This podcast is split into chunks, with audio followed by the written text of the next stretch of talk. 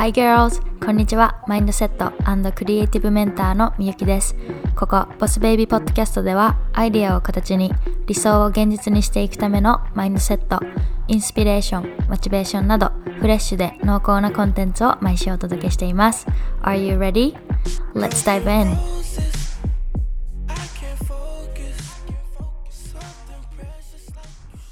Hi girls, welcome back! こんにちは。And happy Friday! もう金曜日、早いね。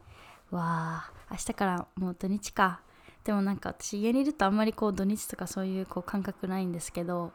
でもどうでしょう。あの今ね北九州っていうか福岡はまたコロナ第2波が来てすごいねこう緊張モードっていうかこうあんまり外に出ないように出ないようにみたいなこう、ね、自粛も自粛モードが全然あるけどでもどうなんだろう東京に住んでる子とかは、ね、私の友達とかは結構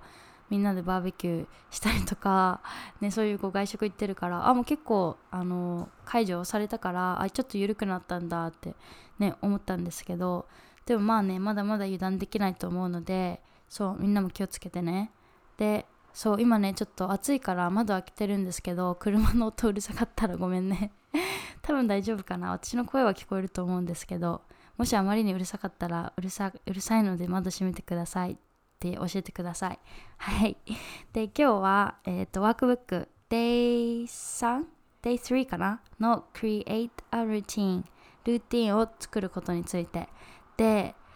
よく考えたら私何エピソードか前に本当つい最近その習慣についてのエピソード出したばっかりでそう全然このさあのポッドキャストあんまりこ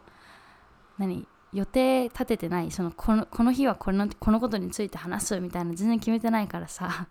なんかちょっとタイミング悪いと思って。いやでもまあいいや。でもあの習慣についてはね今日違うストーリーがあるのでそれもシェアしていこうと思うんですけどえっと昨日インスタでみんなに質問そのトピックリクエストありますかっていうポッドキャストのねそういう質問をした時に、まあ、いくつか質問をいただいてでそれもねちょくちょくこうエピソードの中に入れていこうと思うんですけどいろいろ関連させて。で昨日もらった質問の中の一つに私と私とのコーチだけうちが今あの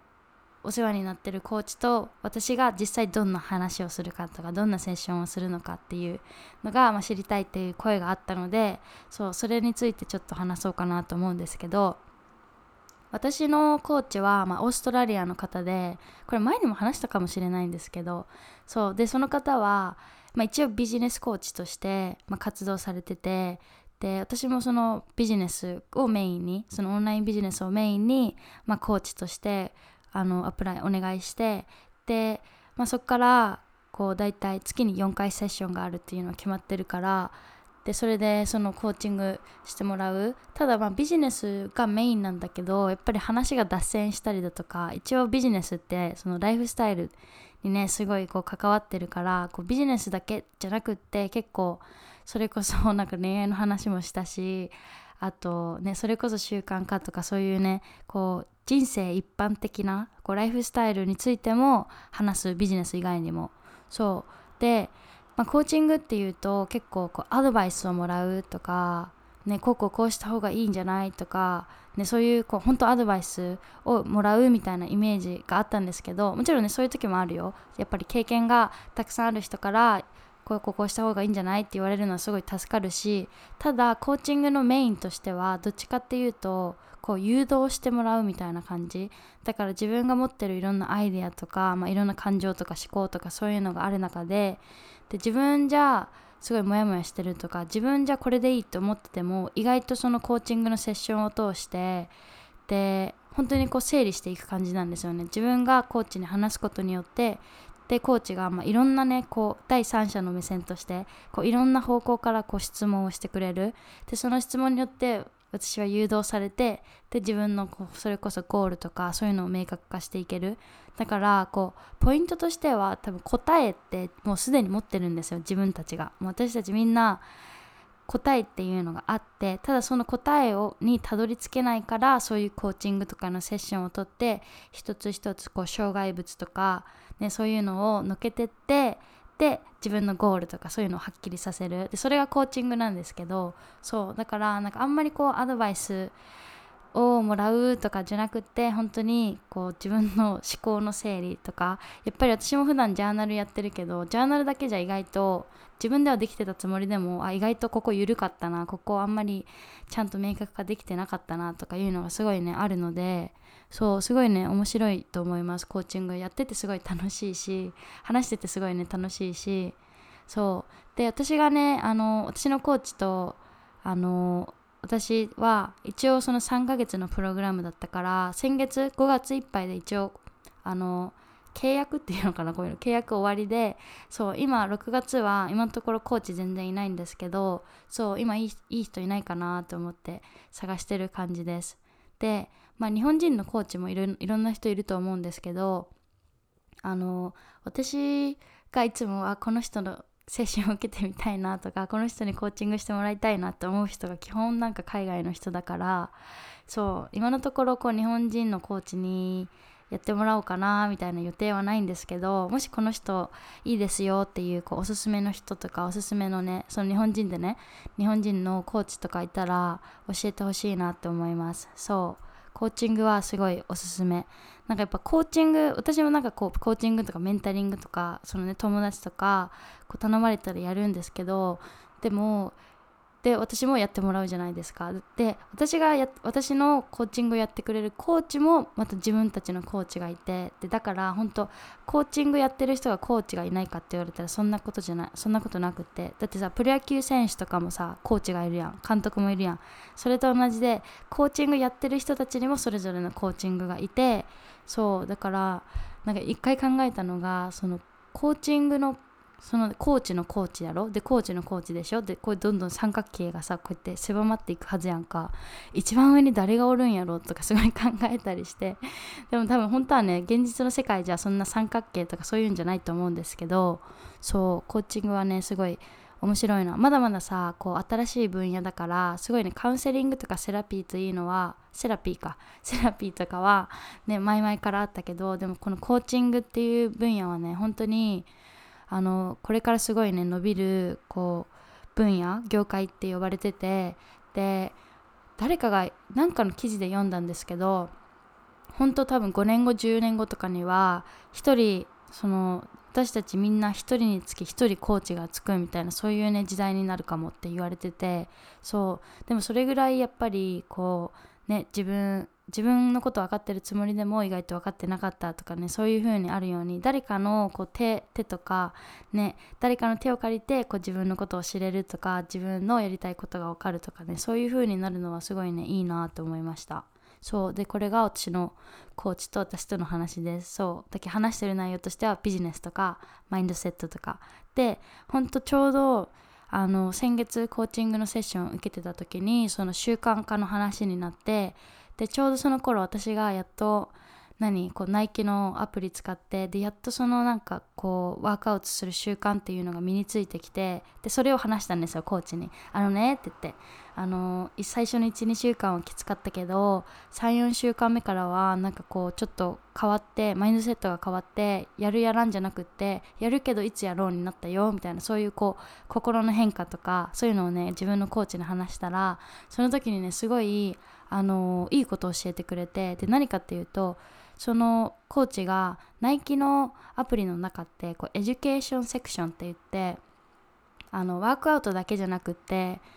あのヘルシーなライフスタイルを送るためにそれこそヘルシーなレシピとか、まあ、睡眠についてとかマインドセットとかこうブログみたいな感じでそういうこう記事っていうのを出してくれてるんですよそのアプリの中で。でその中にマインドセットセクションの中にあの習慣についての記事が出されててでそれを私のコーチがこれ読んだ読んでみて面白いからって言って教えてくれたんですよね。で読んでみたらすごい本当面白かった。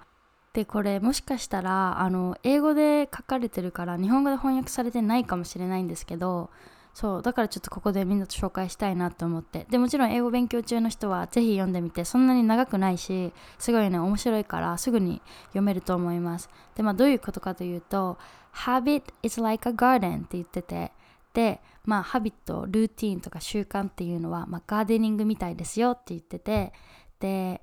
まあ分かりやすく言うと私たちがあのガーデニングする時は、まあ、最初にデザインするじゃないですか。例えばお庭のここにこれとこれとこれを植えようって言ってでそういう風にデザインする。でそれが終わったら次は実際に植えてお水やりをするじゃないですか。でお水やり始めたらまたこう実がついたり花が咲いたりしてで花が咲いたりしたら咲いたでなんかねまた雑草が入ってきたりするかもしれないからそれを抜いてあげてとか虫がついたら虫取ってあげてとかそんな感じでメンテナンスする。でそれと同じことをルーティンを作る時でもやりましょうって言っててだからその最初ガーデニングをデザインするのはあのハビット。習慣をデザインするのと同じですよって言ってて。で、まあ、何を植えるかっていうのを考えるじゃないですか。最初のガーデニングの時に。でそれと同じようにじゃあルーティンもいつやるかとか何をやるかとか終わったらどんなご褒美があるかってそういう風にこうデザインする。でガーデニングでお水やりする時その植えて実際に毎日毎日お水やりするの。でそれは実際のこうルーティンとか実際の習慣化したいことをアクションにするっていうのがそのガーデニングの中でのお水やりにあたってで、まあ、最後のメンテナンス雑草抜いたり虫どけてあげたりとかそのメンテナンスはあのルーティンの中の評価にあたる。だからこの今やってる習慣がすごいちゃんと機能してるかとかね、自分にちゃんと合ってるかなとかそういうのを評価するのがガーデニングの中でのメンテナンスにあたる。でこれはすごい分かりやすいなと思ってそうなんか最初これ読んだ時あすごい面白いと思ったんですよね。でプラスもう一個もう一個言ってたのがあのプラントその植物とかお花とか野菜とか植えたらいずれは死んじゃうじゃないですか。でそれと同じようにハビットその習慣とかルーティンっていうのもいずれは死んでしまう。だからこう古い習慣とかルーティンとかにしがみつくんじゃなくって私たちが花がさその死んでしまってまた新しいのを植えるようにその機能しなくなった習慣とかルーティンっていうのもずっとそれにしがみつかずにまた新しいのを作ってあげましょうって言ってて。そうこれもなんかねすごいいいなと思いました。だけど要するにこうガーデニングを始めた時にやっぱりすごいちゃんとお世話するじゃないですか。ねちゃんと育ちますようにって言って毎日お水あげたりとかあ実がなってるってすごい観察したりだとか。でそれと同じことを自分がルーティンその習慣化したいとか習慣化したいと思ってることに対して同じようにする。だからよく観察するとかよく評価してみるとかねだからこう焦らずにお花がさ一日でバーンって咲いたりしないようにさ本当に習慣もルーティンも同じでじわじわじわじわこう大切にお世話して育てていってやっとルーティンっていうのが出来上がるからそうだからやっぱ特にねこう焦っちゃう人とかねすごいもう今日から毎日5キロ走るぞみたいな。でねやっぱり最初はすごいやる気もあるから頑張ろうと思うかもしれないんですけどでもね、23日経ったらやる気出なくなっちゃったとか、ね、そういうのは普通にあることだと思うんですけどそういう時にちょっとこのガーデニングの話そうルーティン作りは、まあ、ガーデニングと一緒っていうねこのちょっとストーリーを覚えててほしいなと思います。はいでまあこれまでもその習慣作りとか、まあ、ルーティンについてはね何回かこうエピソードとして、まあ、お話ししてきてただやっぱり個人的に一番大事だなって思うのはマインドセット。でやっぱりさそのハビットトラッカーもそうだけどアプリがあったりそういうハビットトラッカーがあったりあとなんかこう新しい道具揃えたりしてモチベーションを上げるとか結構そういう表面的ななんだろう習慣作りをサポートしてくれるものっていうのはいっぱいあると思うんですけどでも結局はその下にマインドセットっていうのがあってそのマインドセットが強くないと習慣っていうのはね本当に続かないって思っててっていうのもこれまで本当に何回失敗私もねすごい何回もこれやろうあれやろうって決めてで何回も続かなくってでそういうのを何回も何回も繰り返してきてさでそれこそ、まあ、ワークアウトがすごいいい例だからワークアウト一つ取るとその前によし今日から毎日運動しようって思った時は目的がその痩せるとかダイエットだったからそう最初のまあ12週間は続いて、まあ、体重減ってイエーイってなっても本当にその後全然続いてなかった。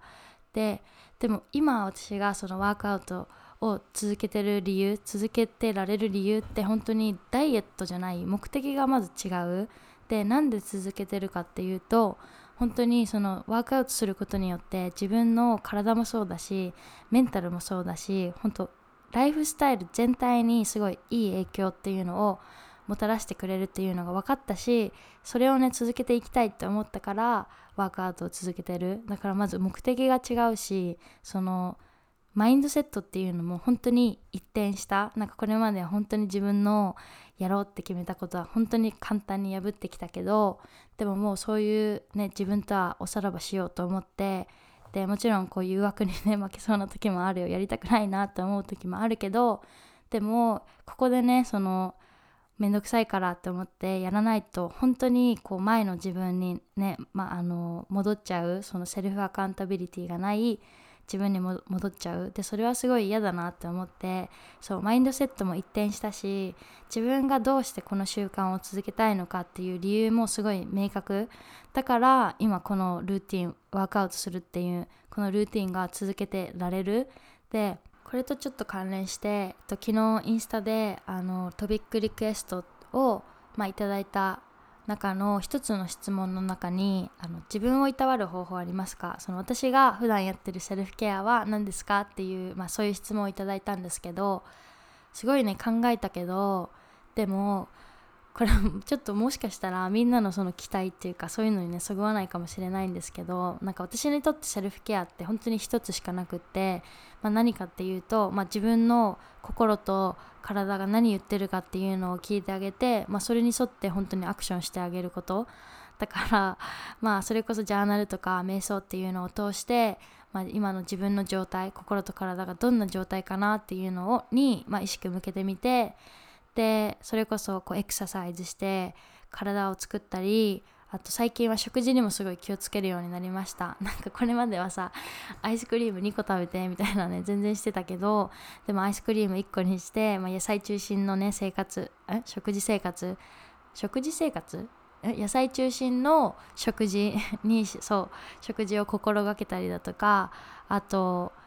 あと何？本当にシンプルですよ。あとまあこういうコンテンツ作ったりするのすごいね楽しいし好きだからもうちょっとコンテンツを作ろうと思ったのもそうだしあと自分のあの彼氏とか家族とかもそうだけどその大切な人とコネクトする時間その話したりテキストしたりこうつながる時間っていうのをもうちょっと増やしたりあと最近はもうちょっとこう学びたいっていう思い何か勉強したいとかなんか興味のあるものちゃんとあの突き詰めて勉強しようってすごいね感じたのでそうもっと学ぼうって思ったからその学びの時間っていうのをまあスケジュールに入れたりだとかもう本当にそういう何て言うの健康的な生活ですよね、まあ、言うてみたら。そういうこう同じ時間に起きて同じ時間に寝て健康的なねこう生活を送ってで自分が大切だなって思うことっていうのを、まあ、積極的にできるように、まあ、そういう時間管理したりだとか、ね、本当に多分こうみんながてかよくあるようなこうマッサージとかさエステとかさネイル行って美容室行ってみたいなそういうセルフケア私全くしてないですむしろ。だからまあそういった意味でちょっと期待にそぐわなかったらごめんねって言ったんですけどでも結局は本当にセルフケアって自分のあの心と体に意識を向けてあげるでそれに沿ってアクションを取るっていうのが一番満たされると思うんですよ。やっぱさっきも言ったけど答えっても全部自分の中にあると思ってて自分が何したいか何が欲しいか、ね、何を望むかっても自分がやっぱ一番知っててだからこそこうメディアとか、まあ、SNS とかもそうだけどやっぱり日頃からあれいいですよこれいいですよみたいな情報はねいっぱいあって確かにそういうのってすごい魅力的に見えるしねそういうのにこう手出してしまいがち。もちろん私も全然それがなくなくなったわけじゃないよ。こういいなと思ったものは普通に買うし、ね、そうやって流されるけどでも今のベースとしてあるのはセルフケアのベースとしてあるのはもう自分の心と体にこう声を声を向ける？ん？耳を傾けるか。耳を傾ける。そう。ことが、まあ、一番のセルフケアです私にとって。そういい質問本当。なんかみんなすごいいい質問くれるからすごい考えさせられるっていうかそう本当にありがとうございます。そうそういうわけではいそれが私のセルフケアです。はいというわけで、えー、今日は習慣のお話でした。まあ、習慣の他にもねコーチングの話とか、まあ、そういうセルフケアの話もしたけどそう今ね習慣こう何か習慣づくりを頑張りたいと思ってる人はそのガーデニングのね話を、まあ、思い出してほしいなと思います。はい。でその他あの昨日インスタを通してもらった質問についてはあのこうやってねエピソード中にちょくちょく交えながら答えていこうかなと思います。でみんな質問くれてありがとう。なんかいい質問いっぱいあって答えていくのもねすごい楽しみだなと思います。はい。他になんかシェアすることあったかな？なんかね夜走ってる時とかね最近言ったけどその音楽もさポッドキャストも聞いてないもう本当体一つ一つでさ走りに行ってで走ってる最中やっぱあみんなにあれ話したいこれ話したいみたいなこういっぱい出てくるんですよそういうアイデアが。ただそれをメモするための携帯持ってってないから帰ってきた時に結構忘れてるみたいなことが 結構あって。そうなので話したいと思ったことはそうすぐねシェアしたいなと思ったんですけど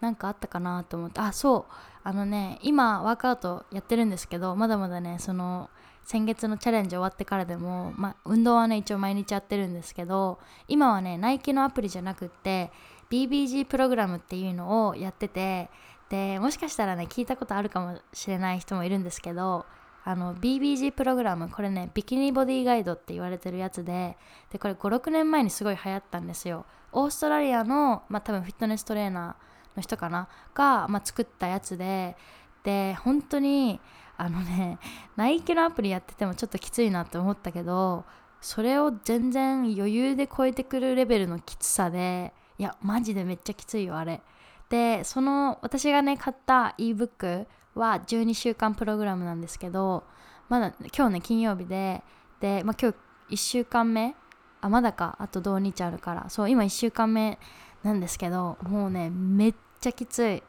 本当に汗だくになるし筋肉痛半端ないし。でこれはマジであの